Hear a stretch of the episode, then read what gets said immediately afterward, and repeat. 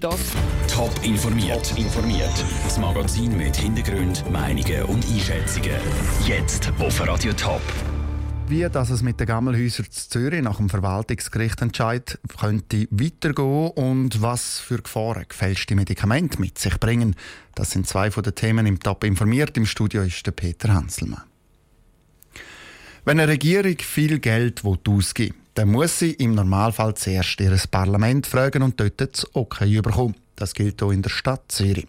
Das Verwaltungsgericht hat darum heute entschieden, dass die Stadt Zürich hätte das Okay vom Gemeinderat haben, um die sogenannten Gammelhäuser im Kreis 4 zu kaufen. Der Beitrag von Raphael Wallimann. Mit der Annahme der Initiative für bezahlbaren Wohnraum vor sieben Jahren hat der Zürcher Stadtrat den Auftrag bekommen, günstige Wohnungen zu bauen.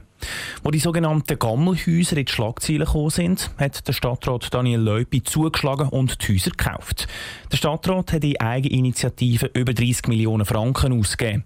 Um den Gemeinderat zu fragen, sei keine Zeit gewesen. Kann sich wirklich über längere Zeit hinziehen, haben wir schon genügend so Fälle erlebt. Deshalb sagen viele Hausbesitzer, dass sie so lange nicht warten wollen, sondern dass man jetzt muss kaufen oder halt nicht. Darum hat der Gemeinderat auch kein Mitspracherecht bekommen. Das Argument lässt der Präsident der Zürcher FDP, Severin Pflüger, nicht gelten. Er war einer von denen, der gegen den Kauf Rekurs eingeleitet hat. Der Stadtrat hat ganz eigene Regeln aufgestellt, wann das es soll pressieren soll. Es ist das Recht vom Gemeinderat und das Recht vom Volk darüber zu entscheiden, ob man ein Grundstück kauft oder nicht und nicht der Entscheid von einem Verkäufer. Für den Florian Utz, SP-Gemeinderat, hat der Stadtrat richtig gehandelt. Er findet es wichtig, dass der Stadtrat das Urteil jetzt weiter ans Bundesgericht zieht. Es geht um eine Grundsatzfrage, ob der Stadtrat die Kompetenz hat, die Kompetenz Kompetenz soll haben, um in dringlichen Fällen Liegenschaften zu kaufen. Und wenn der vorliegende Fall kein dringlicher Fall war, dann weiss ich nicht mehr, welcher Fall denn sonst sollte dringlich sein. Der Stadtrat hat jetzt einen Monat Zeit, um zu entscheiden, ob das Urteil ans Bundesgericht weitergezogen wird. Wenn der Stadtrat das Urteil nicht weiterzieht, stimmt der Gemeinderat definitiv über den Kauf der Gammelhäuser ab. Der Raphael Wallimann. Falls der Gemeinderat dann würde Nein sagen müsste die Stadt die Gammelhäuser wieder verkaufen. Wie kommt man in einer Stadt am schnellsten von A nach B? In Zürich zum Beispiel mit dem Tram. In der Stadt St. Gallen dort fahren Bus. Aber auch in St. Gallen hat man von Tram geträumt. Michael Eckimann. Eine halbe Milliarde Franken. So teuer wäre es, wenn die Stadt St. Gallen Tram fahren. So weit kommt es aber vorläufig nicht. Eine Analyse hat nämlich ergeben, dass es wirtschaftlich keinen Nutzen bringt.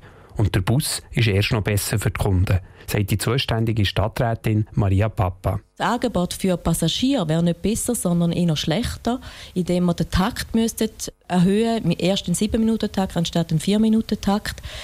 Die Schwierigkeit oder der Komfort ist eigentlich nur in der Stoßzeiten. Sonst bei den anderen Zeiten haben wir gut Platz. In der Stadt St. Gallen kann man noch gar nicht von dem reden, dass der Bus immer voll wäre. Und wenn die Busse in Zukunft voll oder sogar überfüllt sind, ist das Tram schnell wieder ein Thema. Das Projekt ist nicht auf dem Abstellgleis, sondern nur beiseite gelegt. Der St. Gauer Regierungsrat Bruno Damann sagt klar, falls nötig, wird die Umstellung von Bus auf Tram neu diskutiert. Wir im Monitoring merken, aha, jetzt können wir in Anschlag. Also es ist, die Entwicklung vom ÖV ist massiv grösser, als wir angenommen haben in diesen Szenarien. Dann glaube ich, müssen wir es relativ schnell vornehmen, weil wir wissen, es braucht von der Planung bis zur Realisierung bei 15 bis 20 Jahren. In näherer Zukunft fahren also kein Tram durch St. Gallen. Doch das Projekt kann schnell neu aufgeleistet werden. Und dann könnten Pendler auch St. Gallen, wie jetzt Zürich schon lange, mit dem Tram von A nach B. Der Beitrag von Michel Eckimann.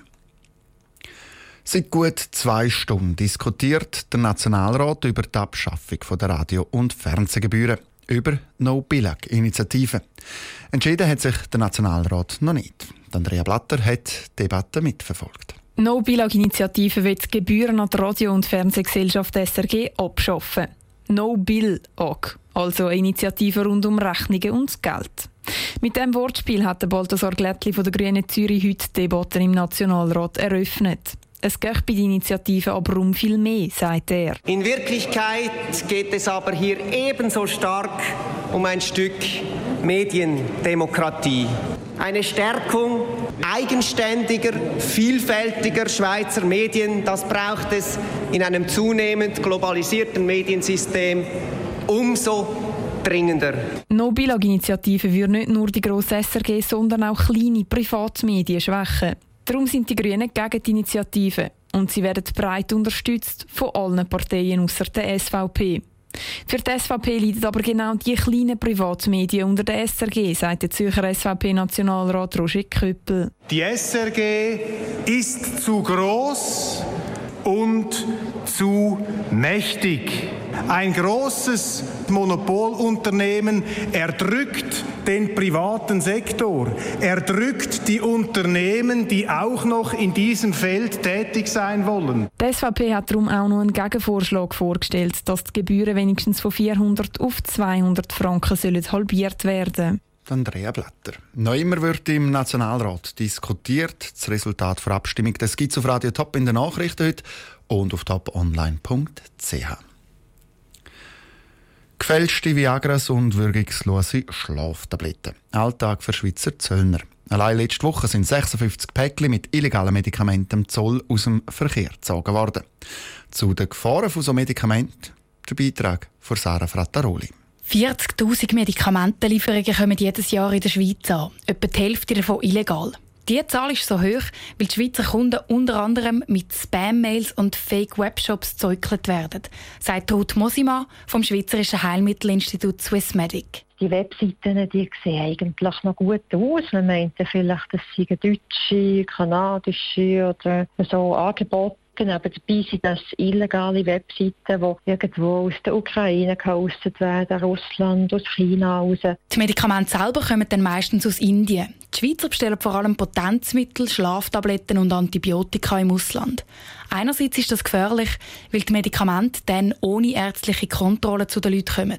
Andererseits ist in diesen illegalen Tabletten meistens gar nicht das drin, was draufsteht, sagt Ruth Mosima. Wir haben häufig Medikamente festgestellt, die gar keinen Wirkstoff haben oder einen falschen Wirkstoff oder eine falsche Dosierung.